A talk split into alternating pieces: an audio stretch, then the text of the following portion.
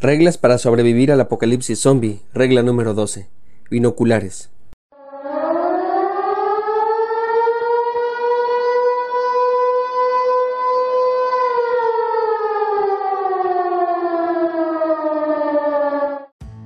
A la mayoría de nosotros nos gustaría saber cómo es el futuro, aunque sea que nos digan lo suficiente para no cometer errores garrafales. Tal vez ese fue el éxito de volver al futuro.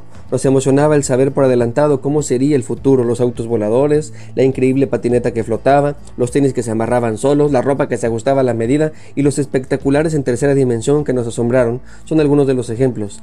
Pero no solo era lo fantástico del futuro por venir lo que hizo de esta película un éxito sino que nos hacía imaginar la posibilidad de reparar las malas decisiones que tomamos. La película enseña muy claramente que el futuro está en nuestras manos y que nada está escrito.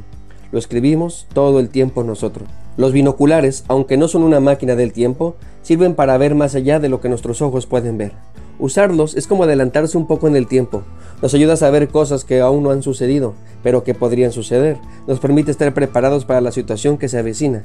En un apocalipsis zombie esto sirve mucho, porque nos ayuda a prepararnos ante el peligro y para ver con antelación qué es lo que tendremos que hacer.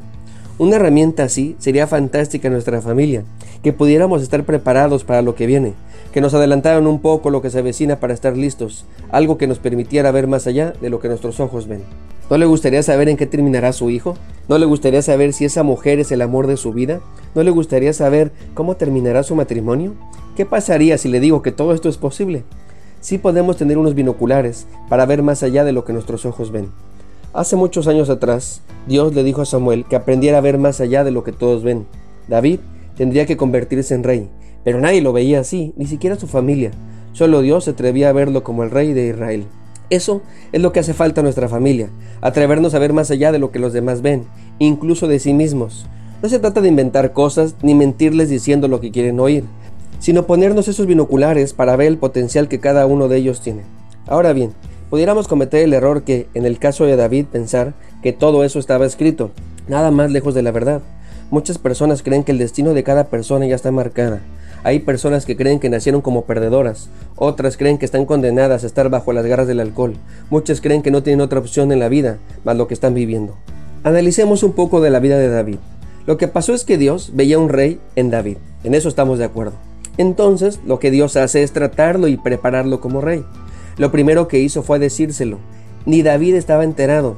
Es probable que ni soñara con esa posibilidad.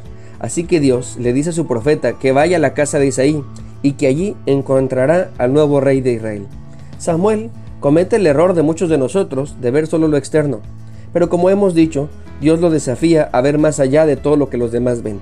Podemos decir que le dice que se ponga unos binoculares. Finalmente, como si fuera el cuento de la Cenicienta, pasan todos los hermanos de David uno tras otro y ninguno es elegido, sino hasta llegar al último de los hermanos, que es David.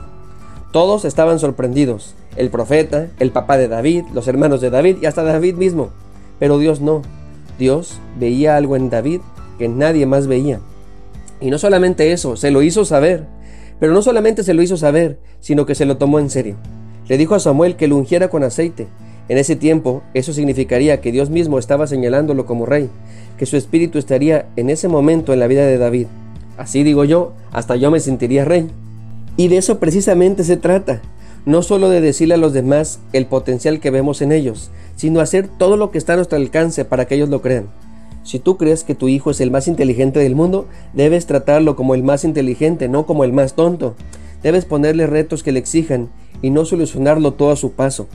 Nunca debes decirle que es un tonto ni jugando.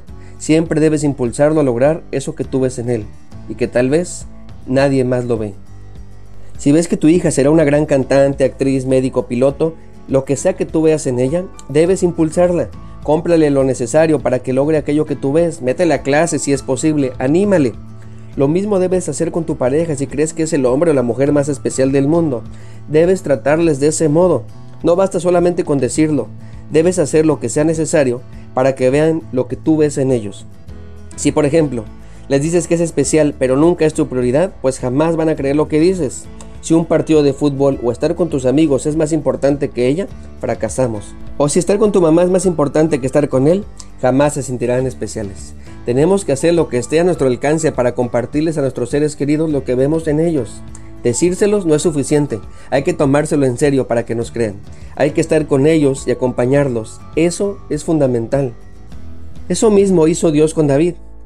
Antes de que David peleara contra Goliat, David fue delante del rey Saúl para pedirle permiso e ir a pelear con ese gigante. Sin embargo, el rey Saúl, en cuanto lo vio, dijo que él no podía ir a pelear. Le dijo que era un jovencito y Goliat era una máquina de guerra que desde hace muchos años se había preparado para eso. No sé qué opina usted, pero eso desanima. Nuestra mamá nos dice que somos muy listos y cuando llegamos a pedir empleo no nos contratan. La familia dice que tenemos una linda voz para cantar y cuando vamos a la audición somos rechazados. Déjenme les platico un chisme. Me habían mandado un proyecto al sur de la Ciudad de México para mejorar los procesos administrativos y para cuidar los egresos y los ingresos de la compañía. En ese entonces yo trabajaba de auditor administrativo. Mi llegada no fue bien recibida por los que trabajaban allí, aunque más adelante nos convertiríamos en buenos amigos, en ese momento tanto el gerente como la mayoría de mis compañeros me trataban muy mal. El gerente era un tipo muy alto e imponente. No quería que alguien le hiciera una auditoría, así que su estrategia era hacerme la vida de cuadritos. Mi mamá siempre me había dicho que yo tenía muchas capacidades, más de las que yo podía ver. Me recordaba constantemente que no me rindiera y que siguiera adelante a pesar de los problemas o retos que pudiera vivir. Después de varios meses de abusos y de soportar groserías en el trabajo, le marqué a mi mamá para que me diera permiso para poder renunciar. Ella me dijo que no, que ella no había creado ningún perdedor, que si me habían mandado a ese proyecto era porque tenía la capacidad. Así que me dijo, ve y derrota a ese filisteo incircunciso. Bueno, en realidad eso fue lo que yo escuché. En realidad me dijo así, ve y demuéstrales de lo que estás hecho. Yo estaba llorando y quería salir corriendo, pero que mi mamá me acompañara en ese proceso me dio la fuerza necesaria para seguir. David no llegó a ser rey de manera mágica, ni el destino estaba marcado. Como hemos visto, el texto bíblico nos enseña, Dios veía en David algo que nadie más veía, y comenzó a trabajar en él. David le contesta a Saúl que era verdad, que él no era un guerrero, era un simple pastor de ovejas, pero que en su labor tuvo que defenderles de leones y de osos. Y cuando alguna de esas bestias se llevaban a una de sus ovejas, él iba tras de ella para rescatarla.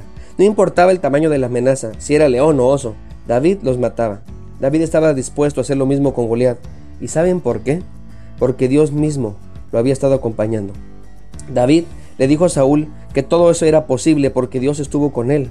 Dios le había librado de las garras del león y del oso, y asimismo lo haría con ese filisteo incircunciso. Su confianza de David era tal que hasta Saúl le dijo, ve y que Dios esté contigo.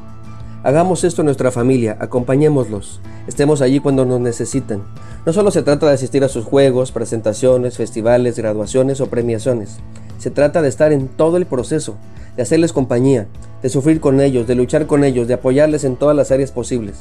Nosotros debemos como familia ser su fan número dos, emocionarnos con sus logros, ser incondicionales y sobre todo estar siempre listos para animarlos.